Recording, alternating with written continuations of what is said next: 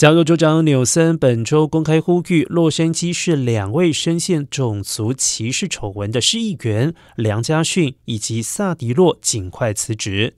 纽森表示：“我认为他们应该辞职。我对前洛市议会议长马丁尼兹非常清楚，他做了正确的事。我认为其他人也应该这样做。”纽森并且表示，希望不久之后就可以听到他们辞职的消息。不过，截至目前为止，两位市议员都无视要求他们辞职的呼吁。梁家逊早些时候已经表态不打算下台。至于萨迪洛发言人表示，议员仍然在反思当中。